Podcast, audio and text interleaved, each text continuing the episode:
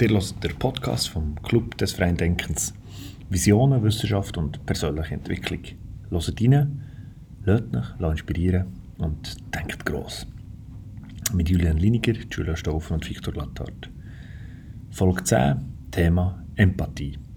Zusammen reden drei gute Freunde mit Hintergründen aus Wirtschaft, Philosophie und Sport.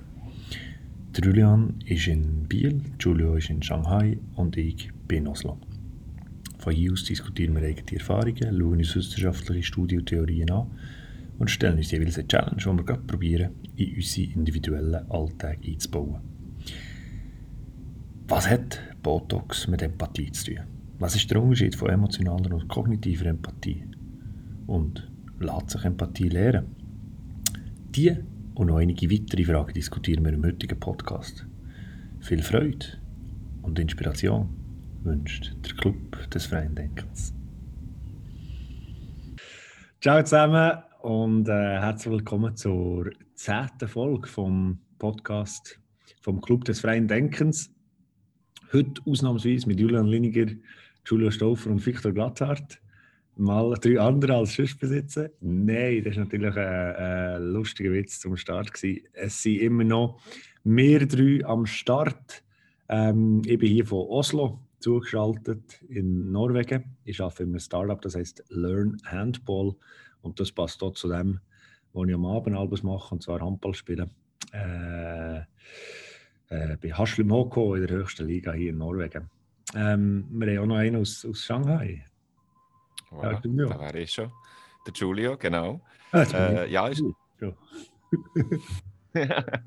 Bist du auch in Shanghai jetzt, oder was? Nein, ja, nein, ja, nein. Noch nicht. Ja, Okay, okay.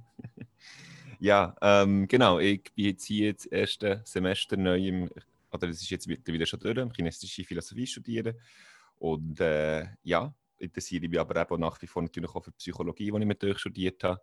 Und du eben sogar so sehr, man könnte es nicht glauben, dass ich sogar in der Freizeit mit euch diskutiere. Genau. Ja. Und dann gebe ich gerne das Wort weiter zum dritten im Bunde, zum Julian. Das wäre der Julian Liniger, a.k.a. Chilu von Zürich. Natürlich äh, wohnhaft in Biel, im schönsten Kanton der Schweiz, Bern. Aber jetzt äh, geschäftlich in Zürich, in meinem Büro, äh, Langstrasse, äh, mit dem Startup Relay, ähm, einfachste Bitcoin Investing App in Switzerland, wo wir unterwegs sind im Moment. Und ähm, äh, freue mich natürlich auch sehr mit meinen besten zwei Compadres von, äh, vom Psychologiestudium da äh, regelmäßig äh, ein bisschen über die Sachen zu schnurren und seid ihr schon gespannt, was heute das Thema ist. Ich hoffe, der Viktor tut das gleich erläutern. Ich freue mich. Und wie? Das Thema heute ist nämlich Empathie. Und um, um äh, dem neuen Jahr, weil ja das der, der erste Podcast ist das Jahr mit einem speziellen Thema. Der letzte Podcast, den wir natürlich auch empfehlen können, ist nämlich, da ist um einen Jahresrückblick gegangen zum Jahr 2020. Und das mal heute geht es um Empathie. Und bevor wir äh, zum Thema Empathie kommen, eine kleine Runde, eine kleine Frage in die Runde. Was war euer Highlight vom Januar als lockerer Start ins 2021? Julio, was ist da in Shanghai gelaufen? Was hat, was hat ja, ähm, für mich ist es vielleicht nicht ganz so äh, wahnsinnig aufregend gewesen, jetzt, wie man es vielleicht sonst könnte damit verbinden mit dieser Stadt. Das habe ich in der Vergangenheit erlebt. Aber jetzt ist es eigentlich mehr darum gegangen, dass ich in den ersten so ja, bald 20 Tage von diesem Monat eigentlich alles habe abgeschlossen noch vom alten Jahr, vom alten Semester, alle Arbeiten. Es Hat ein paar Nachtschichten gegeben, weil es ziemlich krass eben war mit den Abgabenfristen. Und äh, dann eben noch das Manuskript fertig gemacht. Jenny, hat es bei dir mal alles gegeben? Ja, tatsächlich die, die ersten zwei, wo ich, also wirklich, weißt legitim, Nachtschichten. Nicht nur, weißt jetzt ein paar Stunden äh, schlafen oder so. Nein, durch, durch Vollgas. Es äh, war gar nicht so extrem schlimm, gewesen, wie, die, wie ich ähm, vorher gedacht habe, wenn ich es mal akzeptiert habe. Aber ich würde es gleich nicht empfehlen. Der Crash ist dann schon gekommen. Aber äh, das ist natürlich jetzt nicht das Highlight. Das Highlight ist eben, dass ich dann alles abgeschlossen habe, dass ich es geschafft habe. Und äh, ja, das Gefühl, das ich nachher hatte, und dass ich jetzt eigentlich erst, würde ich sagen, äh, 20 Tage später, nach dem eigentlichen Silvester, wirklich so ein bisschen der neues der Jahresanfang habe, wirklich auch Ferien habe und jetzt wirklich so ein bisschen überlegen, was ich in diesem neuen Jahr kann machen kann. Eigentlich. Und das finde ich mega schön, weil ich weiß, dass ich noch ein paar neue Projekte kann anfangen kann. Ähm, sei es eben im Sportlichen, sei es im ähm, Studium und und und. Und äh, da freue ich mich mega drauf. Und es ist eben tatsächlich auch so ein bisschen im metaphorischen Neuanfang ja, in Film. Mal. Was, äh, wie war es bei dir, gewesen, Julian? Sehr geil, und sehr cool. Ähm, ein so Highlight, das mir so spontan raussticht, ist geschäftlicher Natur. Und zwar haben wir äh, letzte Woche gerade eine, eine ganz wichtige Partnerschaft abgeschlossen, aus dem Nichts raus eigentlich. Und zwar mit einer Firma, die viel, viel bekannter ist als wir. Also ist für uns ein riesiger Schritt und für sie ist es irgendwie so, ja, eine weitere Partnerschaft ist okay, aber für uns ist es so ein riesiger Schritt. Und das Lustige ist eben, dass sie auf uns zukommen. Äh, und das, das äh, stimmt mich sehr ähm, positiv für, für das ganze Jahr geschäftlich, oder? Wo wir jetzt wirklich langsam scheinbar in dem, in dem Bitcoin, auch sicher in Schweizer, aber langsam auch in der europäischen Bitcoin-Szene wirklich als Player anerkannt sind und bereits schon von größeren etablierten Firmen angefragt werden für Partnerschaft. Oder? Das ist etwas, was mich mega stolz macht. Also konkret ist es ein äh, äh, äh, Hardware-Wallet-Provider, ähm, ein Schweizer Player, aber eigentlich ein Welt, einer der weltweit drei grössten äh, Player für äh, Hardware-Wallets. Das ist dort, wo wenn ein bisschen mehr Bitcoin ja. ja. In der Schweiz, äh, ja genau, ist wie ein Stick, wo, wo er ist eben nicht unbedingt wie das Portemonnaie, sondern also es ist wie der, Safe, wo dann, äh, wo dann wirklich, wenn du ein mehr Geld hast, tust du es dort drauf und dort ist es ganz sicher, ist, ist es unabhängig vom Internet, ist es einfach Cold Storage, also dort ist, kann, kann kein Hacker dran kommen und nichts. Das ist ein bisschen sicherer, als wenn du es auf dem Handy hast äh, deine Bitcoins. Und sie sind äh, Hersteller und Vertreiber eben der drittgrößte Player äh, vor, der ganzen Welt und das ist eine Schweizer Bude und die haben jetzt uns angefragt für eine Partnerschaft, was für uns natürlich wahnsinnig ist, weil das ist ein Multimillionenunternehmen mit, mit ganz vielen Kunden, die wo, wo jetzt von uns auch mitbekommen. Äh, und das ist mega, mega cool und äh, ja, das stimmt mich positiv für, für das Jahr. Cooles Highlight zum Start vom Jahr. Yes, ja, ja, ein, äh, ein äh, familiäres Highlight. Und zwar ist äh, äh, mein Neffe, der Sohn von meinem Bruder, äh, äh, am 26. Januar auf die Welt gekommen. Wow, congrats. Und das ist wirklich ein wunderbares Erlebnis und Ereignis für die ganze Familie. Und wir haben mega, mega Freude. Hat also gut gestartet. Und äh, ist also sehr eine emotionale Geschichte gewesen. Und das passt zum Thema heute. Und zwar zum Thema Empathie. Und äh, ich auch noch mit einer äh, einfachen Frage starten. Und zwar ähm, gerade zurück zu dir, Julian. Wie würdest du reagieren, wenn heute jemand bei dir ins Büro würde kommen und würde sagen, los, ähm, ich, ich weiß nicht, wie ich, wie ich es heute herbekomme, normal zu arbeiten, weil gestern hat mich meine Freundin verlassen. Ähm, hm, wie ich würde reagieren?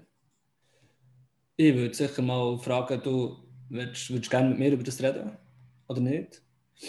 Äh, und oder willst du frei machen, weißt, brauchst du die Zeit, kannst du überhaupt, kannst du überhaupt arbeiten? Also wenn, wenn, wenn nicht, absolut okay, machst frei. Ähm, und schaust, dass, dass es dir gut geht, schaust, dass du mit jemandem kannst reden kannst, finde ich so das Wichtigste, weißt, wie das, dass er über das, er oder sie über das kann kann reden mit dem, wo er es richtig findet zu. Vielleicht ist es wahrscheinlich nicht irgendwie der Chef oder der Mitarbeiter, wo er, er das will, will besprechen Vielleicht aber schon. Darum würde ich eben sicher die, die, äh, das Angebot machen, dass es wie mir kann erzählen kann und sich, bei mir sich ausüben bei mir darüber reden und so. Aber wahrscheinlich hat er dann auch mehr das Bedürfnis, dass mit jemandem, der ihm näher steht, irgendwie aus der Familie oder so, und dann, äh, dann würde ihm sicher die Zeit geben oder würde ihm vorschlagen, ja, dass, äh, dass er das machen kann. Ich glaube, so würde ich reagieren. Aber gute Frage. Äh, ja, ist natürlich ist ein shocking Moment, ja, wenn das passiert. Bevor wir da noch ein bisschen näher drauf eingehen, Frage an dich, Giulio. Wie würdest du reagieren, wenn jetzt äh, die Zimmernachbar äh, in Shanghai zu dir kommt und sagt, hey, los, ich habe jetzt gerade die Bestnote gemacht in dieser Prüfung, wo du äh, mittelmäßige Noten gemacht hast? ah, das weiß ich natürlich nicht, weil das ist natürlich noch nie vorgekommen in meinem Leben. Dass, jemand, dass jemand die bessere Note hat als du, oder? Das ist lustig, was wahr ist. In aller Demut kann man das hier vor allen Leuten sagen. ja, wir haben heute nicht über Demut, wir haben über Empathie. Stimmt, ich habe das angesprochen.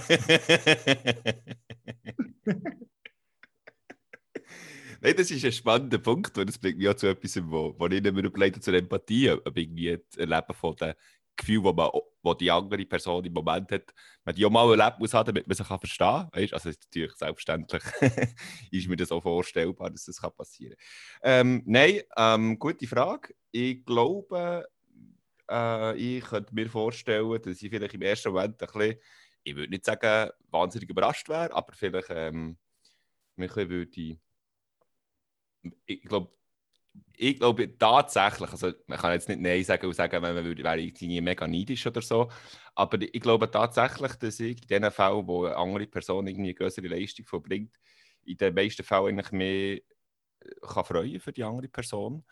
Ich glaube, wo ich mich mehr würde kritisieren wäre mir, je nachdem, wie es wäre gegangen. Oder wenn ich jetzt, jetzt irgendwie verbockt hätte, würde ich mehr an mir arbeiten oder mehr irgendwie hinterfragen und hintersinnen und würde, glaube ich, relativ gut ähm, oder probieren, mit für die andere Person zu freuen. Die Frage ist dann vielleicht, ob meine Freude genauso groß wäre, wie wenn ich, wie wenn ich auch gute Note hätte. Aber ähm, ich habe jetzt das Gefühl, wenn ich jetzt zurückschaue, in den meisten Fällen eigentlich, eigentlich schon. Aber es ist vielleicht auch eine langweilige Antwort. ich finde es eben nicht eine langweilige Antwort, von, von euch beiden nicht. Und zwar, äh, dass man für, für Zuhörerinnen und Zuhörer vielleicht äh, normal wirken, dass man so reagieren sich für jemanden freuen oder, wie jetzt der Julian weiss, irgendwie gleich die Perspektiven übernehmen und sich überlegen, könnte die Person nicht wollen arbeiten heute, soll ich dieser anbieten, ähm, frei zu nehmen oder so, oder anbieten, das Gespräch zu nehmen. Und, und ähm, ich glaube, es ist, ist gar nicht so einfach, überhaupt die Fähigkeit zu haben, so eine Perspektive zu übernehmen und eben auch das Gefühl zu übernehmen. Und da sind wir eben mit dem Thema von Empathie. Also äh, mitfühlen, Perspektiven können übernehmen, als so ein bisschen zwei von den Definitionen von Empathie. Ich bin gespannt, was ihr noch dazu sagt. Und ich persönlich freue mich sehr über eben Sachen zu reden, wie gibt es verschiedene Formen von Empathie. Ähm, gibt es eine Möglichkeit, Empathie zu lernen? Und was hat Botox mit Empathie zu tun? Hast du ein paar Themen, wo, wo du speziell willst, an, angehen Julian? Ja, das äh, schon mal sehr spannend und recht allein mit meinen Themen, was du da gesagt hast. Ich bin auch, ich wäre so ein bisschen auf, wie ging irgendwie ein bisschen, so ein bisschen auf der Wortbedeutungsschiene am Anfang zuerst so ein bisschen, würde gerne das Wort auseinandernehmen, es hat nämlich so einen griechischen Hintergrund. Und was es eben genau bedeutet, Empathie, du hast schon angesprochen, Mitgefühl ist so das umgangssprachliche Wort, ähm, aber es ist, ist, sicher spannend, mal noch kurz das auseinanderzunehmen. Und dann eben auch so die Frage, kann man es lernen? Und ich habe das Gefühl, meine These wäre, wie, wie fast alles kann man zu einem gewissen Punkt lernen, empathisch zu sein. Und ich habe mal vor jetzt gleich schon drei, vier Jahren einen Klassiker gelesen zu dem. Das kennt ihr wahrscheinlich schon und viele, viele äh, Zuhörer wahrscheinlich auch. Das ist äh, das Buch How to Win Friends and Influence People von Dale Carnegie. Irgendwie 1918 oder so rausgekommen, ist einfach immer noch ein hoher Klassiker und es geht genau um das Thema eigentlich. Also es ist nicht es ist nicht ein Buch über Empathie, aber es ist eben ein Buch, wie kann man äh, äh, Menschen, wie kann man überzeugend auftreten vor Menschen, wie kann man äh, Menschen so ein bisschen für seine äh, Geschichten gewinnen und auch, auch, beeinflussen und eben, eben, Freunde gewinnen und einfach, wie kann man es gut haben mit Menschen. Und da ist Empathie, obwohl es nie wirklich direkt angesprochen wird, eigentlich ein ganz grosser Teil davon. Dass man sich eben in andere reinfühlen kann, dass man, dass man sich wirklich äh, für andere interessiert ähm, und nicht nur in seiner eigenen Bubble lebt. Und das würde ich gerne kurz ansprechen über das Buch. Und äh, dann habe ich noch so ein bisschen äh, eine Vermutung oder eine These, die ich gerne darüber besprechen und zwar, was hat Empathie für einen Einfluss auf äh, Erfolg, sei es im Geschäftlichen, sei es im Privaten, Beziehung und so weiter, so ein bisschen all diesen verschiedenen ähm, persönlichen Entwicklungsbereichen von unserem Leben, wo wir ja gut sein und Erfolg haben. Ähm, und da ist die Frage, so ein bisschen, was hat Empathie da für einen Einfluss? Ich habe das Gefühl, es hat äh, definitiv Einfluss. Aber da bin ich gespannt, was ihr noch dazu zu sagen habt. Und äh, Jules, mit was für okay. Themen hast du dich beschäftigt? Ähm, dann spannend von eurer Seite. Ich habe mir ähnliche Gedanken gemacht, äh, so wie ich, ich finde auch selber heraus, dass ich mir teilweise über verschiedene Themen natürlich auch ähnliche Gedanken mache. Angefangen eben mit, ja, was ist Empathie? Gibt es verschiedene Dimensionen hier eben mit dem, äh, sicher überlappt mit dem Viktor, mitfühlen oder Perspektivenübernahme und so weiter. Ich finde es sicher gut, wenn wir dann da das ein bisschen klären und ein bisschen darüber reden. Ähm, dann eben habe ich mich nicht genau gefragt, ob man es kann lernen kann. Wobei eben gleich auch, ja, wenn es etwas Gutes ist, kann man es irgendwie steigern. Das haben wir ja auch in vielen anderen äh, Podcasts so diskutiert und finde ich sicher auch hier angebracht. Ähm, bin ja gespannt, dass, eben, was es mit Erfolg zu tun hat. Ähm, ich habe vielleicht nicht, nicht genau mit Erfolg in, in Relation gesetzt, aber mit etwas Ähnlichem. Und zwar habe ich es so ein bisschen verbunden mit dem ja, mit dem theoretischen Verständnis auch, weißt nicht nur, dass man vielleicht Menschen kann verstehen kann, sondern ob es vielleicht sogar eine gewisse Form von Empathie braucht, vielleicht für sogar irgendwie eine andere Überzeugung, eine intellektuelle, vielleicht sogar eine philosophische Position zu verstehen.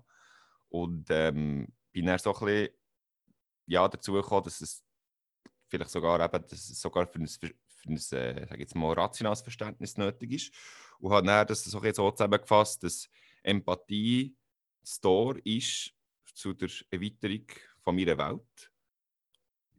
Und als letztes habe ich dann noch mir eine moralische Frage gestellt oder einfach eben Empathie mit Moral verbunden. Ob, also hat sicher damit zu tun, wie wir alle glauben. Die Frage ist einfach, ob es, ob es mehr kann sein kann als sage jetzt mal nur so ein, ein Start oder nur irgendwie eine Hilfe. Ob es, ob es tatsächlich vielleicht sogar Grundlage kann sein für, für eine ganze Moral ja, sage ich mal, Theorie oder einfach für, für Moral im Allgemeinen. Ja. Mensch, wir gründen heute eine neue, einen neuen Ast von der Philosophie. Ja, da bin ich fest davon überzeugt, ja. ja. Da würde ich sagen, die alten Schweizer haben schon gesagt, die Empathie. Das ist so, das Wort vom Jahrhundert. Aber ich bin völlig bei euch. Und äh, vielleicht, ja genau, um das ein bisschen strukturell aufzubauen, können wir auch wirklich da bei der äh, Wortbedeutung ähm, anfangen. Was habt ihr da dazu herausgefunden? Julian hat äh, etwas angetönt.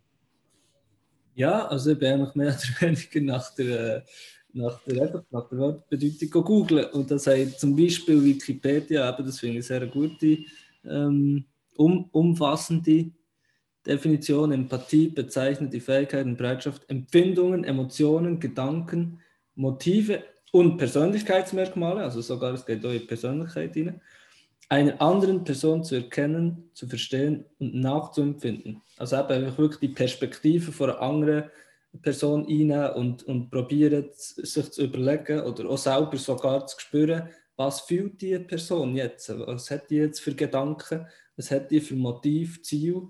Äh, und sogar eben, was, was macht ihre Persönlichkeit aus? Was ist das für eine Person? Vielleicht ist die Person eben anders gestrickt als ich, oder?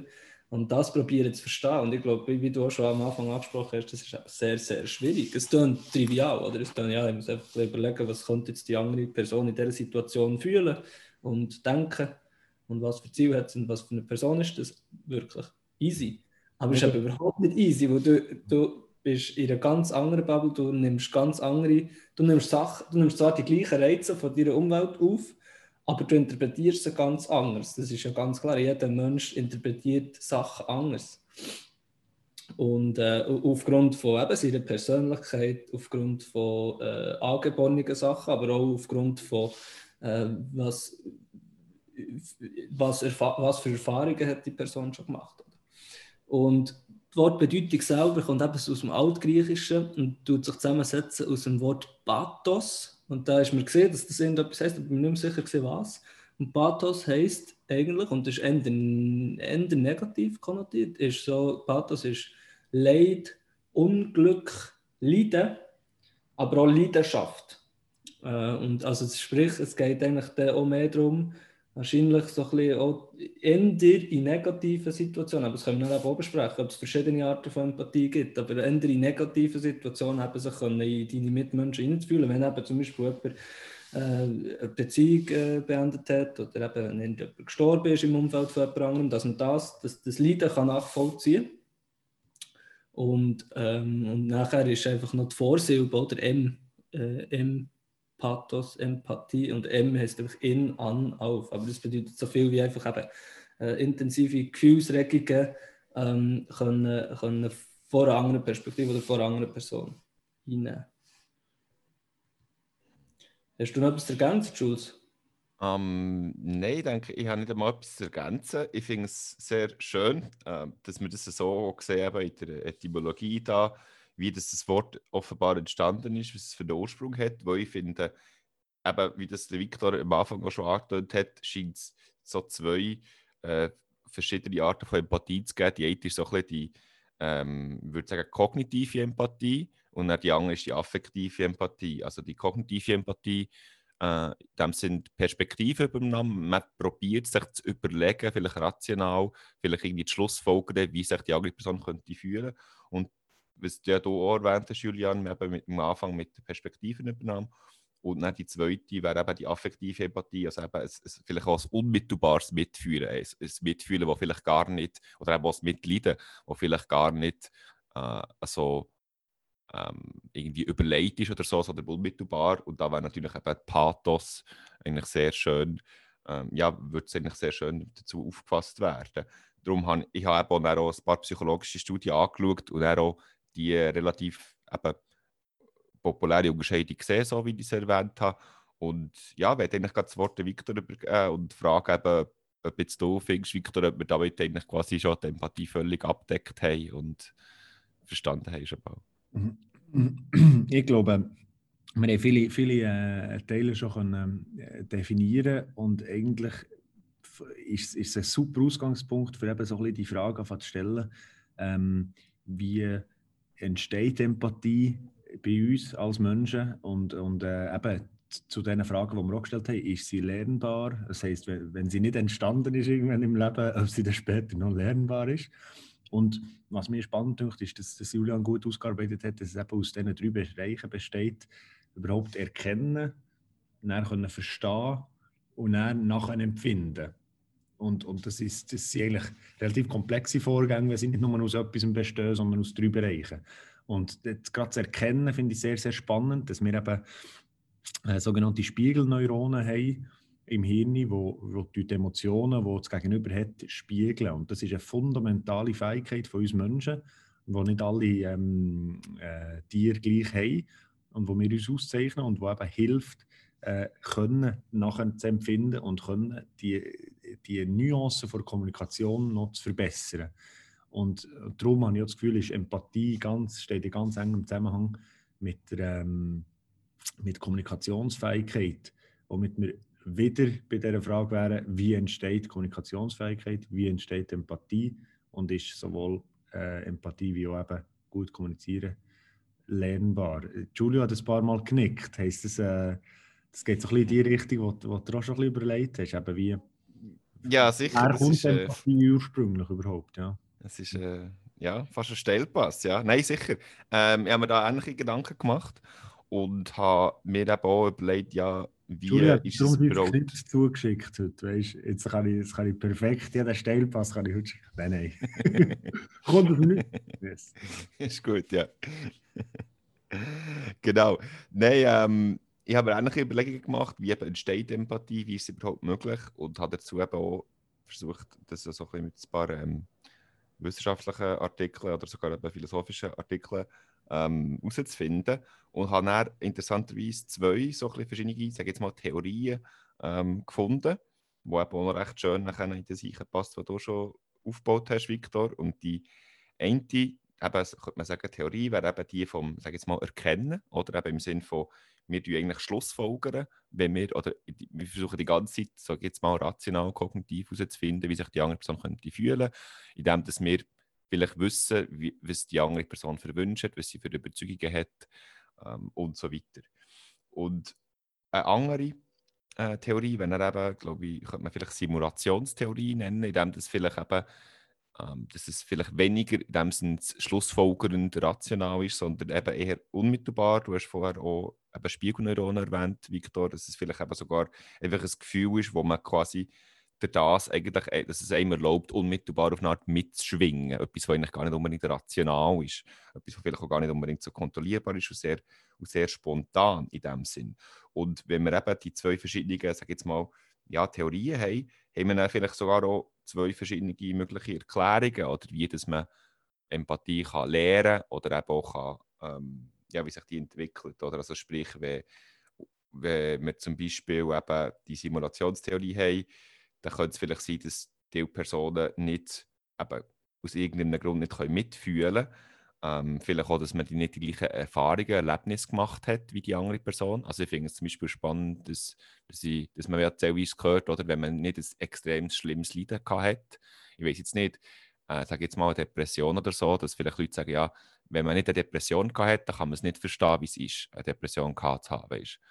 Und das hat ja auch etwas, oder? Also insofern glaube ich, hat auch eben die, die, die, in dem Sinne die Simulationstheorie auch, auch etwas, oder? Dass man irgendwie das auch schon mal muss gefühlt haben und dann noch kann sehen, ah, okay, die andere Person hat das Gleiche. Ähm, andererseits eben die kognitive Theorie, sage ich jetzt mal, ist, ist eher so, dass, dass, äh, dass man einfach eben vielleicht einfach nur besser muss können Schlussfolgern auf eine Art. Also das ist vielleicht auch optimistisch, dass man kann sagen, gut, nein, man muss einfach vielleicht mehr über Menschen lernen, was sind die Überzeugungen von Menschen, was sind ihre Wünsche, was sie ähm, ja, und vielleicht, eben, vielleicht ist der Grund, warum sie nicht mit anderen kommen, mitfühlen, einfach nur, weil ich, weil ich noch nicht genug weiß, oder? Und vielleicht, wenn ich mehr weiß über die Person, wenn ich mehr lerne, dann, dann kann ich dann auch besser mehr in sich versetzen.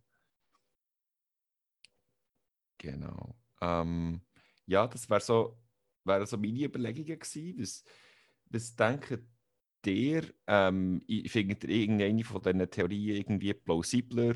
Ähm, also vielleicht noch, vielleicht noch äh, eine Rückfrage. Ist das, heisst das eben zum Beispiel, oder wo kommen da jetzt so, sogenannte Psychopathen ins Spiel? Ah, ja, gute Frage. Was die Frage, Theorie ja. angeht, ja. wo man oft denen nachher sagt, mhm. äh, eigentlich genau. sie, die Gefühle kennen sie schon, die können sie sogar oft. Brauchen und manipulativ einsetzen, aber können, ja. haben nicht die Fähigkeit, das Gefühl tatsächlich mhm. zu spüren. Genau, ja. genau. Das ist ein sehr guter Punkt. Ähm, ich habe auch kurz reingeschaut und in einigen Studien wird eben auch beschrieben, dass das Psychopath oder schon nur eben sogenannte subklinische Psychopath, also wenn man einfach einen Fragebogen macht und dann schaut, es ist einfach ein Ausmaß, von mehr oder weniger da ist, dass je höher das Person eben so ein bisschen in eine psychopathische Richtung geht, dass sie eben weniger Empathie fühlen, äh, ab, also affektiv, aber auch kognitiv offenbar in den meisten Fällen weniger kognitiv äh, empathisch sein. Also in dem Sinn ähm, beides häufig. Interessanterweise teilweise auch bei anderen sogenannten dunklen Persönlichkeitseigenschaften, wie Leute, die eben machiavellistisch sind, die, eher eben so ein machtorientiert sind, oder Leute, die narzisstisch sind, die eben vielleicht eher nur an sich selber interessiert sind und nicht an anderen. Und ähm, eben, teilweise finde ich die, die Unterscheidung sehr fruchtbar, eben, dass, dass vielleicht die die Gefühle einfach nicht da sind, aber dass es vielleicht ihnen möglich ist, für andere zu manipulieren. Offenbar aber in einigen Studien ist es auch in beiden Fällen, also für beide Formen von Empathie eigentlich so, dass sie bei diesen beiden Fällen tiefer sind. Zumindest im, in den meisten Fällen, ja.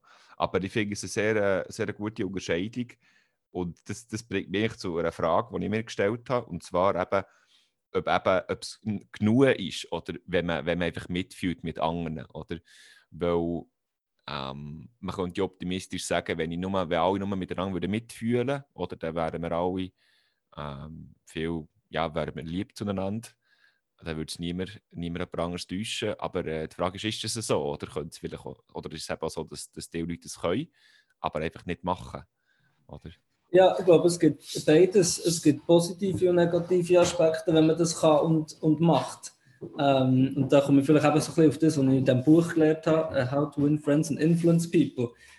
Empathie hilft, Leute zu beeinflussen. Und, und das, was der Victor jetzt angesprochen hat, eben so Psychopath oder Soziopathen können das genau, das ist genau ein Skill, das sie können brauchen wenn sie wollen, oder ein Tool, das sie können nutzen können, um eben äh, Leute irgendwie Social Engineering machen oder einfach Leute äh, zu manipulieren, oder?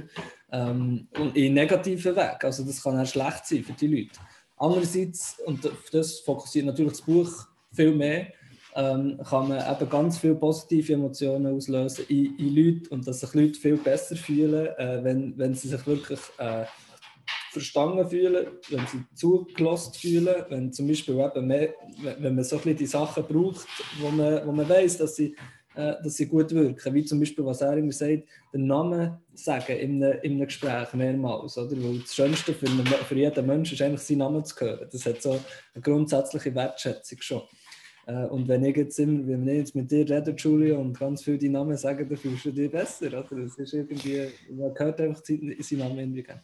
Äh, so, das sind so kleine Geschichten, kleine Tricks, die wo, wo, wo grundsätzlich ist, ist, ist die Grundthese vom Buch ist, du, du probieren dich besser in Menschen hineinzuversetzen und ihnen, gib ihnen so ein kleine äh, Häppchen, wo, wo sie sich gut fühlen äh, und dann und bekommst du schlussendlich auch das, was du von ihnen willst, nämlich eben, du, du wirst dann genau auch so behandelt und die, die Leute fühlen sich dann gut und es, ist, äh, es gibt einfach eine viel bessere, viel bessere Ausgangslage, es gibt bessere Beziehungen und so. Darum glaube ich schon, dass äh, Empathie an sich, wenn man, das, wenn, man, wenn, man, wenn man das gut macht, extrem viele positive Auswirkungen hat, aber es kann in beide Richtungen gehen. Ich glaube, es ist wirklich eigentlich ein mächtiges, ein mächtiges Tool schlussendlich, wenn man, wenn man empathisch kann sein Das wirkt jetzt aber, ähm, so, so, wie du es beschreibst, eben sehr lernbar, oder? Sag einfach den Namen vom Gegenüber und du bist empathisch oder du wirkst empathisch. Oder es wirkt, und es wirkt auch sehr, ähm, ich sage jetzt mal, äh, also äh, eben mehr kognitiv und weniger emotional. Und man sieht, es gibt die zwei verschiedenen Formen. Aber die, Fra die Frage ist, wie, äh, ja, ob, ob, das die, ob es eine wahrere Form gibt von Empathie, oder?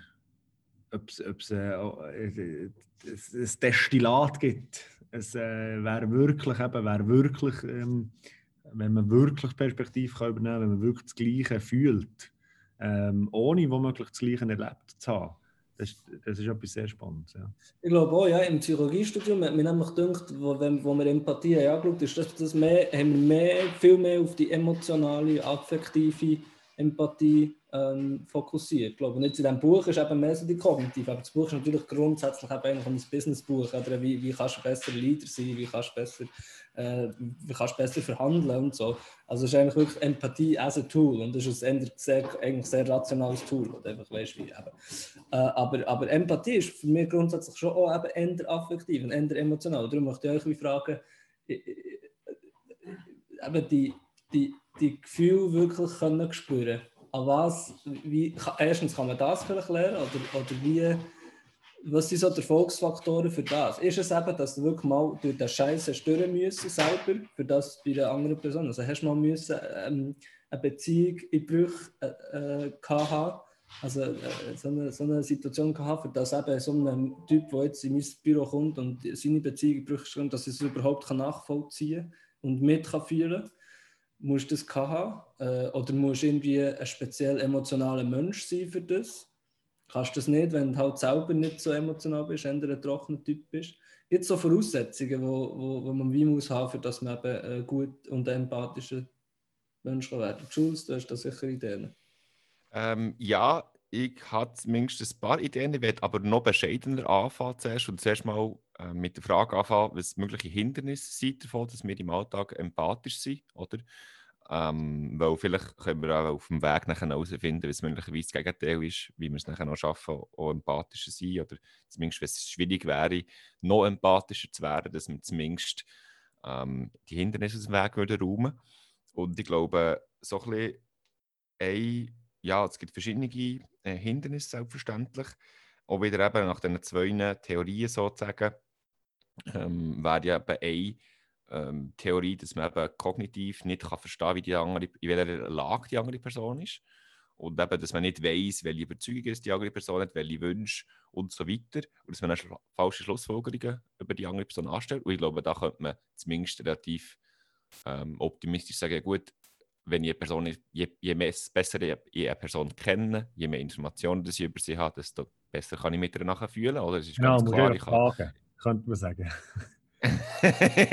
genau. Ja, genau. Und das bringt mich ja zu einem, also da mal, kann ich direkt darauf ein, mega guter Punkt, weil, da kann ich es noch ganz schnell verbinden mit der Entwicklung von Empathie, weil ich glaube, dass viele, so ein bisschen, sage jetzt mal, klassische Psychologen sind davon ausgegangen, dass dass, äh, dass man anfängt eben mit dem genauen Gegenteil. Man fängt an mit dem Leben als Baby egozentrisch, oder der Freude hat das glaube ich sogar narzisstisch genannt, wenn man so will, oder einfach nur, es geht nur um mehr. Ich, ist, meine Perspektive ist alles.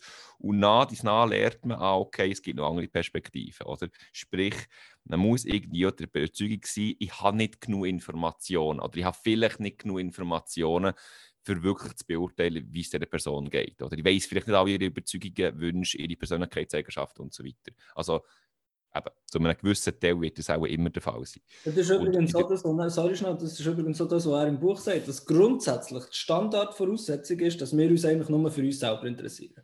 Also jeder ist eigentlich ein total Egoist. Nicht nur als Baby, sondern eigentlich ganz grundsätzlich interessieren wir uns nur am Schluss, ob es uns gut geht. Das finde ich, also sehr, das finde ich, das, das, das, das, kann ich überhaupt nicht zustimmen.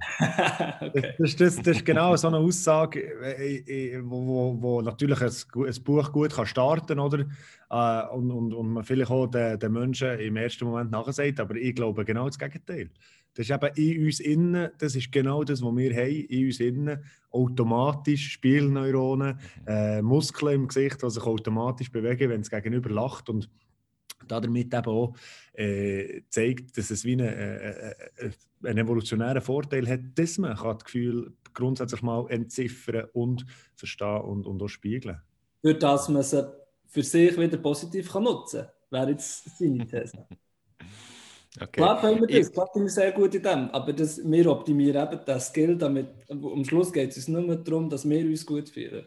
Ich glaube, aber ja, also die Frage, die Frage ist, wo Egoismus Wir sind nicht altruistisch, wir sind grundsätzlich egoistisch, würde, würde ich eben auch ändern, glaube sagen. Altruismus wird übrigens ganz sicher auch mal ein Thema von, von dem Aber die Frage wäre eben, wo, wo, wo Egoismus so anfängt. Also jetzt gehen wir zurück, aber was ist das Ziel überhaupt genau von Empathie? Und, und, und es, eben, es, es geht darum, das Gegenüber besser zu verstehen äh, und, und evolutionär für seine, unter Umständen für das Überleben von seiner Gruppe äh, zu sorgen. Und die Frage ist, ob das egoistisch ist. Oder? Aber ich glaube, es geht nicht nur um mich selber, sondern es geht auch darum, dass ich verstehe, wie, wie geht es äh, meinem, äh, meinem Partner, meiner Partnerin oder meiner, meiner Familie oder meinem, meinem äh, wie sagt man, Stamm, damit ich, damit ich zu bleiben kann sichern. Das würde ich, würde ich grundsätzlich sagen. Julio ist da ganz nervös. Komm. Ja. Kann du fahren, kann du fahren. Julio, jetzt bist du dran. okay, da in der ersten Reihe und okay, ja, genau. Und zwar finde es wunderschön, wie ihr beide eigentlich die zwei verschiedenen Positionen kontrastiert habt. Eben hier, Victor, eben, dass eigentlich Empathie etwas ist, was quasi beleidigt, dass wir doch eben nicht egoistisch sind, wir Menschen. Und du, Julia, dass dir überlegt hast, dass wir vielleicht immer noch könnte sagen, dass wir Menschen egoistisch sind, weil wir ja vielleicht eben empathisch sind und immer noch Einfluss haben. Ich habe mir eben etwas Ähnliches überlegt und denke, ja gut, wenn ich zum Beispiel jemanden leiden und mich schlecht fühle und nicht der anderen Person helfen, dann könnte man vielleicht eben sogar sagen, ja gut, vielleicht helfe ich nur der anderen Person, weil ich mein Mitleiden nicht mehr will. und mir vielleicht relativ kritisch oder zynisch gesehen die andere Person egal ist. Ähm, und eben, das ist eine sehr, denke ich, lange und äh, bekannte philosophische Diskussion. Was ich mir eben überlegt habe, ist eben, ob man vielleicht auf eine Art, ja, ich weiß nicht, nicht gerade beide Ansätze kann verbinden aber irgendwie Empathie so eben natürlich, ähm, wie sagt man, ähm, an der Schnittstelle liegt zwischen Egoismus und ähm, Interessen von anderen Menschen. Und ich finde, das leitet wunderschön über zu den Überlegungen, die wir da gemacht haben, zu Empathie und Moral, wo es eben eine bestimmte Art von Ethik gibt, wo das Gefühl oder eben, eben zentral wirklich Empathie, Mitgefühl, Mitleiden eigentlich als sehr äh, starkes oder das Fundament sieht. Und das finde ich eigentlich sehr, sehr spannend, weil es eben somit eigentlich einer anderen philosophischen Tradition widerspricht, wo nur quasi mit dem Verstand eigentlich würde beurteilen, ob jetzt eine Handlung ist äh, moralisch richtig war. Und äh, ich finde es noch spannend eben, weil da kann ich vielleicht noch ganz einen kleinen Input geben, auch jetzt so zu der äh, chinesischen Philosophie, die ich hier lehre. Und es hat auch bestimmten Grund, weil ich glaube, eben, es hat zwei, drei spannende Aspekte. Und zwar ist es so, dass eben im Konfuzianismus, dass es so ist, dass einer der berühmtesten, wichtigsten Vertreter eigentlich eben seine Moral, könnte man sagen, doch sehr stark eben auf Empathie gründet. Und es gibt eben berühmte Geschichte, wo, also vielleicht eine der berühmtesten Geschichten von dem Philosoph, wo eine Königin fragt, ob er ein wahrer König kann sein kann und er nachher eigentlich sagt, ja, das kannst du, weil du einen Ochs, den du gesehen hast, nicht hast schlachten weil du mit dem Mitgefühl hast und äh, stattdessen irgendwelche andere Tiere hast schlachten. Und er dann eigentlich sagt, das Einzige, was du musst machen musst, damit du eben ein richtiger König kannst werden ist, du musst die, eben das Mitgefühl, das du schon hast, gegenüber einem Ochs sogar, musst du eigentlich nur ähm, ausweiten, musst du nur erweitern auf äh, deine, ja, sagen Untertanen, aber einfach deine Untergebenen, auf äh, alle Mitglieder von deinem Staat. Und dass das eigentlich quasi das ist, was wir in moralischen Kultivierung müssen machen müssen. Wir müssen eigentlich nichts anderes machen, als das, was wir schon haben, die Empathie, das Mitgefühl, wo wir vielleicht eben haben, nur für wenige Personen am Anfang, vielleicht nur für unsere Familie. Oder dann einfach erweitern und erweitern und erweitern. Und das ist noch vielleicht noch der letzte Punkt hier dazu, ist eben auch spannend, weil es eben auch extrem zentral ist im Konfuzianismus, dass eben die Familie wichtiger ist als andere Leute und dass wir eben in dem Sinn parteiisch sogar sollten sein. Es gibt ja auch philosophische Positionen, die das Gegenteil sagt, dass wir eben gegenüber allen Menschen genau gleich sollten sein ähm, aber eben da in, dem, in dieser Position ist es nicht so. Oder? Und das ist vielleicht auch so eben auch wegen der Empathie oder mit der Empathie verbunden. Oder? Ich kann vermutlich gegenüber einer Person empathisch sein oder gegenüber eben den Leuten, die ich kenne, meine Familie, Freunde, die Leute, die ich sehe. Oder? Aber es ist nicht, ich weiß nicht, aber es ist vielleicht nicht etwas, wo, wo, wo universalisierbar ist. Und da möchte ich euch fragen, was ihr denkt. Ja? Wunderbar eine sehr schöne Geschichte und, und passt übrigens so mit den eigenen Erwa äh, Erfahrungen, was jetzt der asiatische Raum angeht, weißt, und die Wichtigkeit von Familie und das als höchste, höchstes Gut. Ähm, und ist eben eine spannende Frage, wie weit geht die Empathie? Also wie weit kann man mitfühlen mit einem Menschen, einer Gruppe oder sogar einer Gesellschaft? Und das passt sehr gut zu deiner Frage, die du gestellt hast, ob Empathie das Tor zur Welt ist oder unter Umständen, wenn es nicht das Tor ist, dann könnte Empathie auch der Schlüssel zur Welt sein.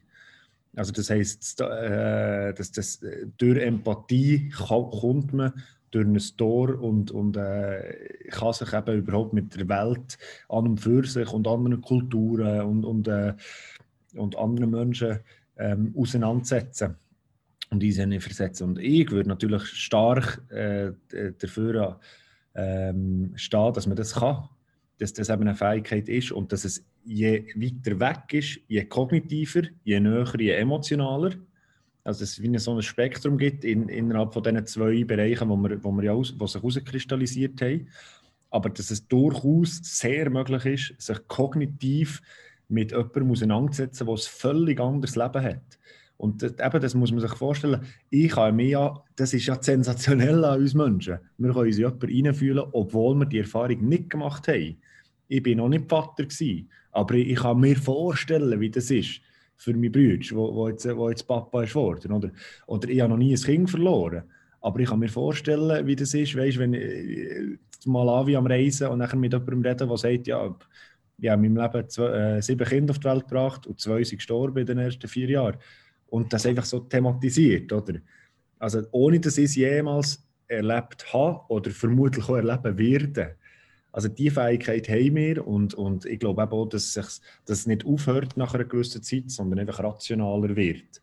Aber um noch abschließend zu sagen, glaube ich eben, das wäre eine sehr grosse Tugend, um, um können, die Perspektive zu übernehmen, unabhängig davon, wie nah die Person ist, dass man eben die rationale Fähigkeit hat, sich, sich können, die Gefühle zu erkennen zu verstehen und Perspektive zu übernehmen. Und vielleicht noch ein letzter Satz. Ich habe eben mit einer, mit einer norwegischen Philosophin lustigerweise darüber geredet. Äh, und die hat, die hat mir gesagt, ähm, auf Norwegisch, äh, äh, dass Empathie äh, äh, äh, wichtig sei, vor allem Feind Menschen also ein schöner Mensch zu sein. Und man sagt oft, man redet oft von einem guten Mensch, oder? Äh, äh, good human being. Aber sie hat bewusst äh, einen schönen Mensch gewählt. Und das hat mir sehr, sehr, äh, ist mir einfach gerade aufgefallen, weil es eben weniger mit gut und böse, also äh, zu tun hat, sondern mehr mit eben schön oder nicht schön. Und ein schöner Mensch hat, hat viel Empathie. Hast du auch das Gefühl, eben, dass das so ein Ideal ist, womit dass wir alle ein bisschen schöner könnten werden? Und dass wir durch das eben dann vielleicht auch populärer werden, ähm, weißt, mehr, mehr Freunde äh, haben, bessere Freunde haben, bessere Beziehungen können aufbauen äh, besser, einfach, vielleicht jetzt mehr als Männer mehr Schriss haben bei den Frauen zum Beispiel oder irgendwie, ja, es einfach besser haben mit unseren Familien und so weiter und so fort, dass wir einfach einen besseren in dem Sinn oder ja, schöner, besserer Mensch wird, wenn man, wenn man empathischer ist und wenn man an dem arbeitet. Ich würde sagen, das sind sehr schöne Nebeneffekte. aber, aber um das geht es nicht. Ich glaube, man hat, ja, man hat mehr Freunde und, und äh, die Leute schätzen das wahnsinnig und so, aber es geht nicht um das, sondern es geht im Kern um eben ein schöner Mensch zu sein oder ein guter Mensch zu sein. Um, um, eine, um eine, eine moralische Verpflichtung auf eine Art, wo wir, wo wir haben als denkende Wesen. Dass wir so eben sollten sein. Äh, uns, die, uns schulen in der Empathie und in der äh, Fähigkeit, Gefühl, Gefühl zu übernehmen. Jetzt, jetzt habe ich ein paar Sachen gedroppt. Sorry, Julio, genau, ein paar Sachen gedroppt. Ja. Was Genau. du erwähnt hast, Schlüssel oder Tor zur Welt, Moral, Mm, mm, Empathie, mhm. wo wir jetzt neue Mhm. gründen, neue Empathiebewegung, oder? Genau, also ich probiere Ja. da mal auf die verschiedenen Punkte einzugehen. Ja, Also äh, es sind viele, ja. Ja, ja, ich bin da am Notizen machen, am Abhäkeln. Nein, ähm, aber eben, es ist sicher äh, sehr spannend und ich habe da auch, also ich mit ein paar Antworten, eben auch nochmal eins zur Moral. Und zwar eben, ist es, hier mega spannend, eben, dass du ja auch ähm, gesagt hast, dass, also, dass es sich nicht fundamental muss ausschließen sondern so, so ein bisschen komplementär kann sein. Eben, je näher, desto emotionaler, je weiter, desto kognitiver. Das finde ich auch sehr plausibel.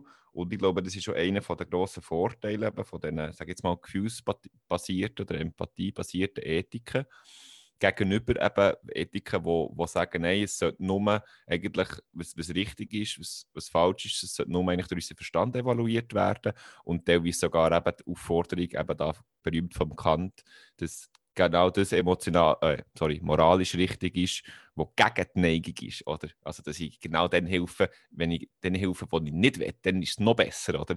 Und dort ist vielleicht schön und gut theoretisch eben, aber dort hat man ein Motivationsproblem, oder? Also, die Wahrscheinlichkeit, dass die Menschen so werden handeln, ist sehr klein.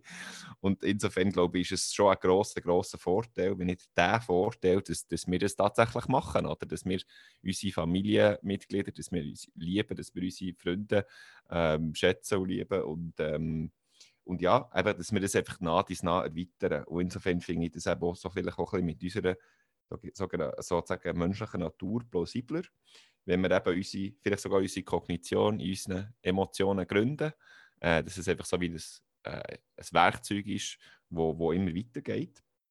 Das ist so ein Gedanke, den ich hatte. Ich glaube auch in meinem eigenen Leben viel, viel so versuchen, moralisch zu sein. Ähm, und ich finde, das ist etwas, das so ein praktikabel ist.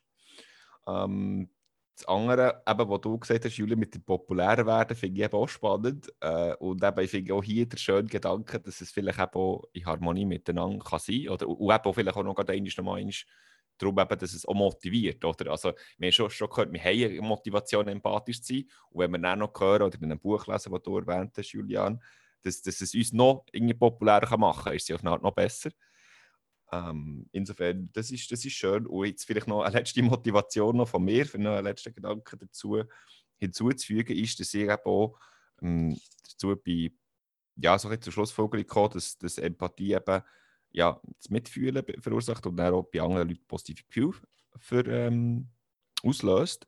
Aber eben, dass es, glaube ich, eben auch zu einem, zu einem größeren Verstehen führt, oder? Dass wenn ich ähm, eben die Emotionen nicht nur nachfühlen, sondern vielleicht eben sogar eben kognitiv, ja, ich, ich versuche eine Überzeugung von einer anderen Person nicht irgendwie, ich sage jetzt mal, ähm, missrepräsentieren, dass sie schwächer ist und sie einfach kann kritisieren oder? Sondern ich versuche so gut wie möglich zu verstehen. Und ja, ja, das ist mehrmals erlebt, also natürlich nicht gerade alltäglich, aber dass wenn ich mit der, mit der anderen Person diskutiere, die wirklich eine andere Meinung hat, und dann versuche ich wirklich zu verstehen und dann irgendwie in, zu dem Ausmaß, oder, wo, wo wir uns dann wirklich ein bisschen besser können verstehen können, ähm, führt das auch so ein bisschen zu, zu einem größeren Frieden, glaube ich auch. So. Ähm, und ähm, das ist, also das, das einfach auch, weißt du, wie das, das Verständnis, glaube ich, auch mit, mit letztendlichem Frieden auch verbunden ist. Oder? Also, das ist vielleicht auch irgendwie ein bisschen kitschig, aber ich, ich habe das jetzt irgendwie zwischendurch so erlebt.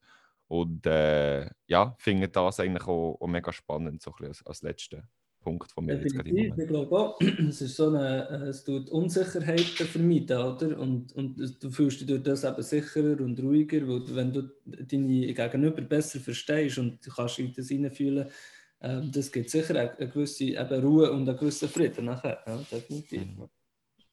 Und du verstehst einfach einander Ja. besser und das macht das, macht das Zusammenleben oder das Zusammen äh, interagieren viel, viel einfacher und viel gäbiger, oder? Und hier noch der allerletzte Punkt vielleicht, ähm, ist, dass ich mir überlegt ja, eben, als ich da vorher ein bisschen davon angefangen habe, was Hindernisse sind, oder? Und ich glaube, so ein Hindernis, was häufig äh, wirklich vielen im Weg steht, empathischer zu sein gegenüber anderen, vielleicht auch zum Beispiel in einem Streitgespräch, oder, ist so ein bisschen der Glaube, dass wenn die andere Person richtig ist, dann liege ich falsch, oder? Und eben, natürlich, wenn man das jetzt rein logisch betrachtet, oder? Also ich glaube irgendwie P und die andere Person glaubt nicht P, also im Sinne von, es schließt sich vollständig gegenseitig aus, oder? Da kann es noch mehr Gewinner geben, es muss einen Verlierer geben, oder? Und da finde ich es eben spannend, dass man ja, also auf eine Art, eben, das ist sicher eine Erklärung dafür, oder, dass man sich muss verteidigen und eben sich genau nicht in die andere Person versetzt. Aber ich glaube ich, finde es spannend, eben anzuprobieren, ja gut, vielleicht auch so ein bisschen aufzugeben, ich könnte vielleicht falsch liegen, das ist der erste Aspekt. Und der zweite Aspekt ist vielleicht, vielleicht ist es nicht so, dass wenn die andere Person richtig ist, ja, dass sie zwingend muss falsch liegen so Und das finde ich irgendwie noch, noch hilfreich und mit Perspektive also können akzeptieren von jemand anderem und auch eben, das nicht irgendwie als Angriff sehen, dass meine Perspektive falsch ist oder dass, einfach, dass man verschiedene Perspektiven hat und dann kann man, kann man konstruktiv diskutieren. Oder? Ja, das hat ja, oder eben, das ist ja auch, wenn jemand traurig ist, dann fühle ich mit. Bin vermutlich auch bisschen trauriger, aber es ist ja nicht falsch, dass ich äh, zufrieden bin im Leben. Und das könnte man auf Meinungen genauso, also jetzt, was, das ist jetzt emotional eben thematisiert, aber das könnte man auf Meinungen gleich sagen. Also obwohl wir nicht gleicher Meinung sind, kann man ja die Meinung grundsätzlich behalten. Und es ist schon viel erreicht, wenn ich irgendwie ein bisschen nachfühle, nachempfinde, was deine Meinung ist, verstehe, was, was der, der Gedankengang dahinter ist eben gegenseitig. Ja. Wunderschön. Jetzt haben wir ja eigentlich mehrmals schon diskutiert, was, was Hindernisse sind und eben auch, wie, ob man es kann lernen und inwiefern man es erlernen kann. Und ich glaube, da wäre auch äh, eine sinnvolle Challenge, uns selber eben der Herausforderung zu stellen, dass wir noch ein bisschen empathischer werden oder? Challenge Time. dass wir das können lernen können. genau.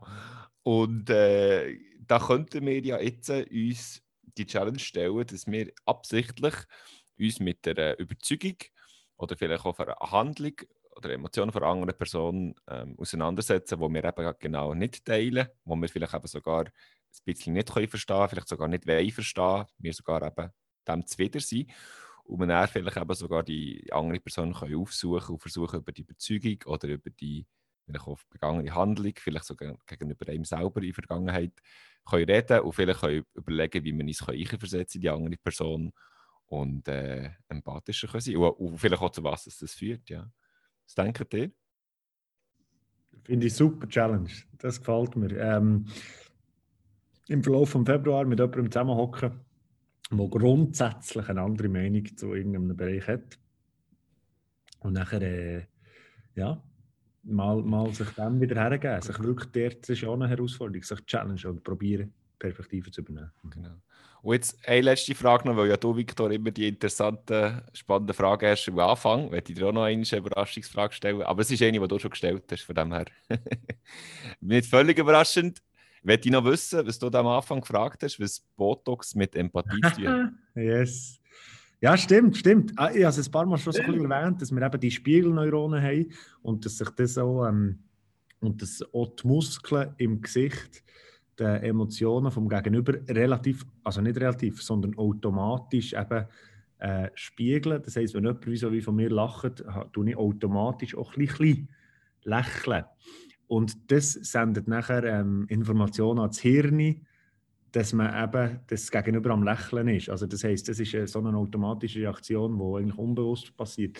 Und jetzt haben Forscher herausgefunden, wenn man Botox spritzt, dann reagieren die Muskeln im Gesicht weniger und dadurch äh, bekommt das Hirn weniger Informationen, so dass man die Emotionen weniger kann lesen vom Gegenüber. Das heißt, Empathie führt, im um, äh, führt zu weniger, äh, Botox führt zu weniger Empathie am Schluss. Aber da muss ich jetzt eigentlich schon die Schlussfolgerung ziehen, Viktor. dann müssen wir uns jetzt entscheiden, ob wir jetzt schön sein mit Botox oder wollen schön sein, wie die norwegische Philosophin gesagt hat. Ah, schön von innen oder schön von außen. Es geht nicht immer schön geht nicht beides. Immer, immer, immer. Geil. Das reden wir von innen, kannst du schon sagen. Ja. Empathie statt Botox. Ja, das, das, das, ist ein Slogan. Das ist, das ist schon unser Slogan, wenn wir es auf, äh, auf Instagram tun. Empathie statt Botox. Lass rein. Täte Folge vom äh, Podcast Club des Freien Denkens. Und mit diesen Worten, liebe Zuh Zuhörerinnen und Zuhörer, äh, lassen wir euch in einen spannenden Februar. Äh, viel Inspiration wünschen der Julian Liniger, Julio Stauffer und ich, Victor Glattart. Ciao zusammen! Tschüss. Tschüss. Was meint ihr? Ist Empathie das Tor oder gar der Schlüssel zur Welt? Und wie könnte man im Alltag noch ein empathischer sein? Wir hoffen, dass euch der heutige Podcast ein inspiriert hat. In der nächsten Folge geht es um Authentizität. Wie immer kommt unser Podcast am 1. vom Monat raus. Der Club des freien Denkens. Visionen, Wissenschaft und persönliche Entwicklung. Hört rein, lasst euch inspirieren und denkt gross.